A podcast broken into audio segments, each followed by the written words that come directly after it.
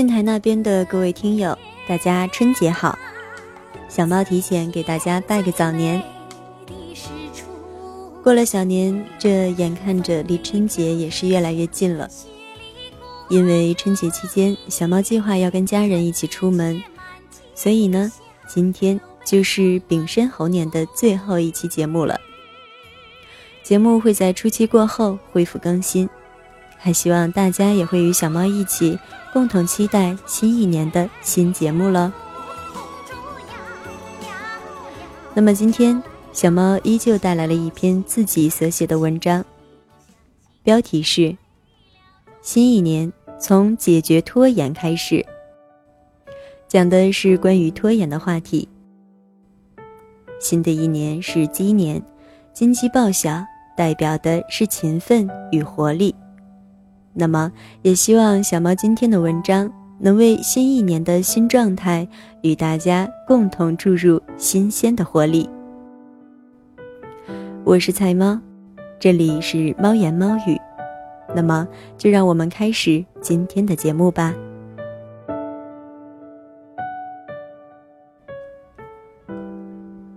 新一年从解决拖延开始，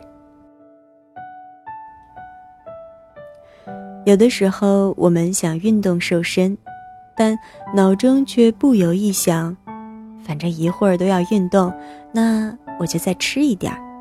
或者再歇一会儿吧，待会儿一起把这个量运动出来就好。可结果往往是吃也吃了，歇也歇了，运动却一直没有落到实处。有的时候，我们想解决账单，不再犯拖延的问题，但脑海中构思了千百遍解决的办法，就是没有在最后落实到实践。就连去商场或者与淘宝店家沟通退货，打扫干净自己的房间，联系迟迟没有联络过的好友，与亲人完成说好的集体活动，这些生活琐事也会一拖再拖。我们不知道自己为什么会这样，但却很清楚这样是不好的行为。有时，这种拖延的痛苦让我们深深的厌恶着自己，谴责自己：难道真的就是这么废物？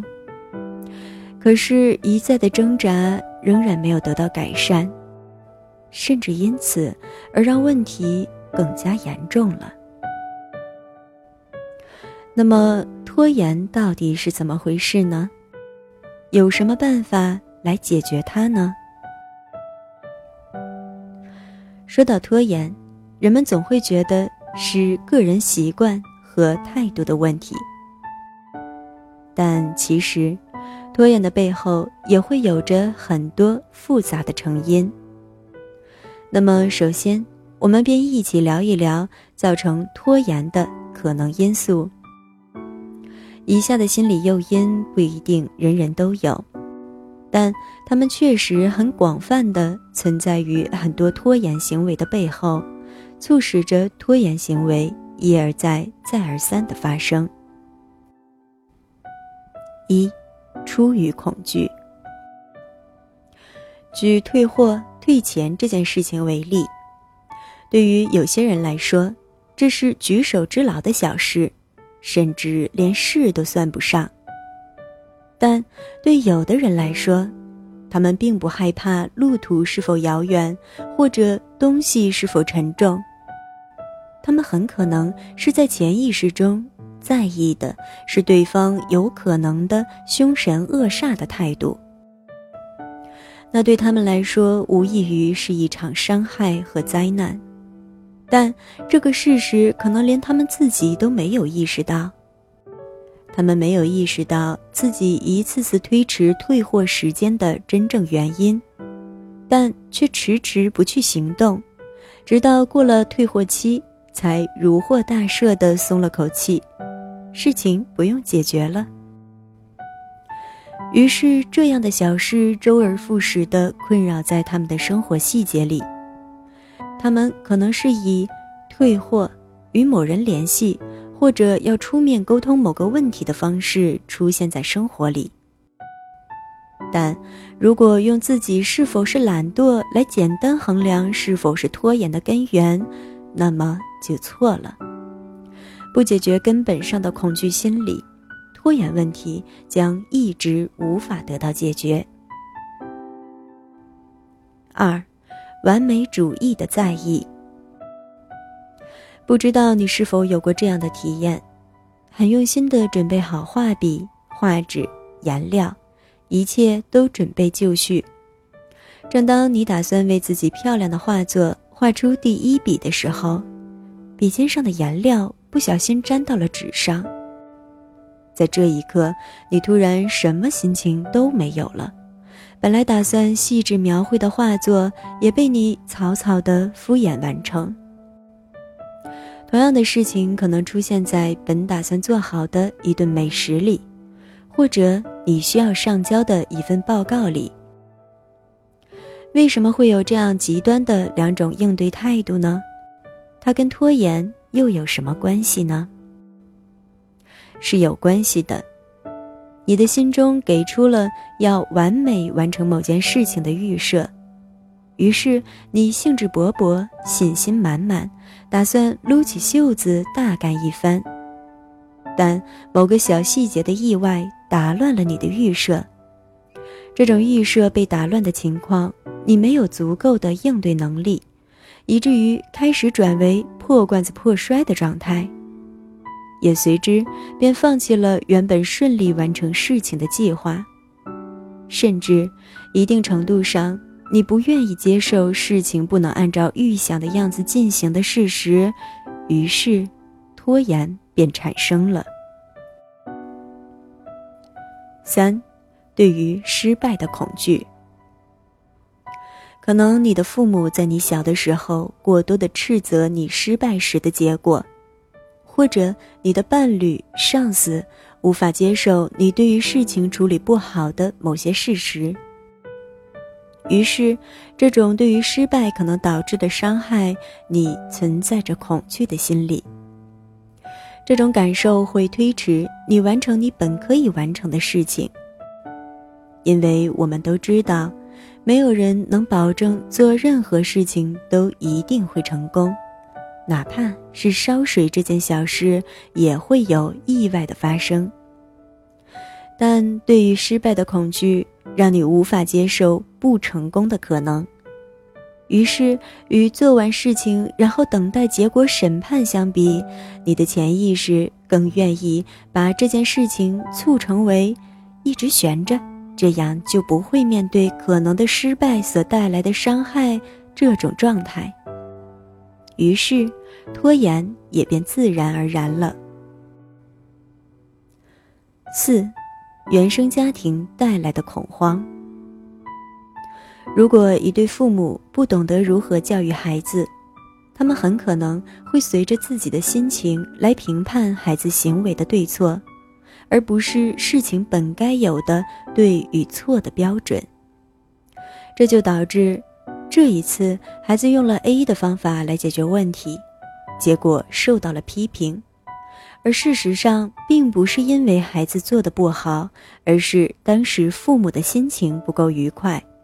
这只是一次迁怒而已，但还幼小的孩子无法分辨大人这种复杂的情绪来源，于是，在下一次做同样的事情时，会用 B 的方法来解决问题。但可想而知，很有可能恰巧又赶上父母的争吵或者父母心情的不愉快，于是导致了又一次的挨骂。在这样的背景下。孩子很有可能无法正确的分辨对与错的正确标准，很多事情对于他来讲将是不知如何去做才能不挨骂的。于是，渐渐的，孩子便会形成了拖延的习惯，因为这会推迟让他挨骂的可能。五，害怕完成事情会造成对他人的伤害。一定程度上，这是缺乏担当的表现。因为任何事情都会有利有弊，没有事情是能让所有人都高兴的。而为了自己想要的目的，进而承担可能有的来自对立面或者事情所需的压力与责骂，是很多问题解决时我们必然会付出的代价。当然，这可以随着解决事情水平的提高而有所改善，但永远不会出现一个事情能讨好所有人的情况。而拖延事情的解决背后，有一种心理因素也是很常见的，那就是害怕结果出来后其他人的不高兴。他们会害怕人们不再喜欢，害怕失去某些人或者事物，于是他们便会用拖延的方式来解决问题。以上是一些常见的。拖延背后隐藏存在的心理活动，他们支配着我们做出一些自我保护的行为，而拖延就是其中之一。当然，也有很多时候，拖延只是我们犯懒的行为，这个时候，我们当然是需要通过自律来进行自我约束。但如果是上述的心理因素导致的拖延，不解决掉心理问题，硬性的去为了解决拖延而解决拖延，往往只会造成问题的加剧。这就像很多为了减肥而节食的人，最后反而以吃的更多为终结。解决拖延问题也是需要对症下药。那么，我们先来说说，如果是普通的意志力不够、犯懒。我们可以用上的一些督促自己的小方法吧。首先，可以在每天早晨给自己留出三至五分钟的冥想时间。这么做的好处是，能让自己有专门的时间思考做很多事情的意义，以及进行恰当的自我反思。要知道，很多人做不到的原因，不是能力层面的。而是并不了解事情做到后的意义。其次，可以让自己用规律的作息时间来形成惯性的约束，把解决每类事情都分门别类的放入对应的时间，比如专门回邮件的时间、每日的三餐时间、健身时间、与家人聊天的时间等等。当良好的解决事情的机制形成后，惯性会帮助你解决掉很多懒惰导致的问题。要知道，勤奋也可以是一种惯性。然后，我们还可以通过更多的运动来促进身体的活力，进而增加解决事情所需的精力，不至于由于精力不够。导致有心无力的情况发生。解决了身体习惯上的问题，我们再来看看心理方面可以解决的一些阻碍。在这里，首先必须强调的是，轻微的状态我们可以通过自我调节来逐步解决，但如果已经上升到了严重的心理障碍层面，最好的方法。仍然是寻求专业人士，比如心理咨询师进行解决。有时一个人的力量是渺小的，但懂得借助他人的专业能力来解决问题，也可以成为很高效的途径。当然，选择良好的心理咨询师也是至关重要的，在这里就不多聊这个方面了。我们来说说我们可以做到的。首先是关于原生家庭的一些影响。我们要懂得这样的一个道理，那就是，别人是别人，我们是我们自己。中国人很喜欢道德绑架，或者说这是人类整体的一个通病。当然，这在某些时候是有好处的。但很多时候给人带来的更多的是伤害和痛苦，所以，当你的年纪已经告别青年，走入成年，领了身份证，不再是小孩子的时候，你应该学会的第一件事就是为自己负责，为自己的行为负责，为自己的未来负责，这是至关重要的。过去的生活可能会给你带来了很多伤害。但能决定这种伤害是否会继续存留在你的脑海中和生活里的，只有你自己。不要做任何过激的事情，也没有必要耿耿于怀，因为你拥有的是现在和未来，而不要让过去的一切困住你。我知道，这听起来好像有些无关痛痒，但当你走过这个过程，你会发现，能概括出来的，大概也就是这样的一个意思了。那就是，你的生活是你自己的，不要让过去或者别人影响到你本可以拥有的幸福。分清轻重，不要做过激的事情和白白浪费时光的颓废。以后你会感谢此刻的努力。其次是关于完美主义与害怕失败的一些建议。人很重要的是自我价值感，而一次的不完美或者失败，都无法与“失败者”这个词语画上等号。人的一生很漫长，不到终了，谁都无法盖棺定论。所以，何必那么急切的希望每一次来证明呢？能证明的时候就努力，能拼尽全力的时候就拼尽全力，而有瑕疵的时候，那就让其他的部分做得更好，让下一次做得更好。千万不要把自我价值感单一化，那会是造成一切悲剧的根源。最后，想聊聊关于勇气。人做事就是要承担结果，这是成年人的标志。所以，如果没有准备好，那就抓紧时间与自己沟通，做好准备。拖延不是解决事情的办法，因为事情早晚都会有个结果，但拖延往往会让结果更糟。当然，上面的这些建议。只能说是一些小小的提醒作用。有的时候，我们不是不知道该怎么做，也不是不清楚做这件事情的必要，甚至就连做事的方法都已经在脑海当中构思了千遍万遍，但就是无法跨过重重的情绪障碍来完成最终的行动。那么，如果是这样，小猫只好再贡献出我的终极法宝。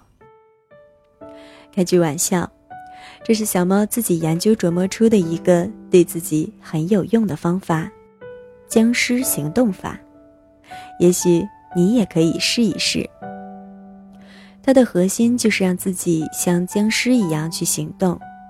既然种种情绪干扰到了行动的效率，那么我们便去掉所有的感官感受好了。在思考出了目标和方法后。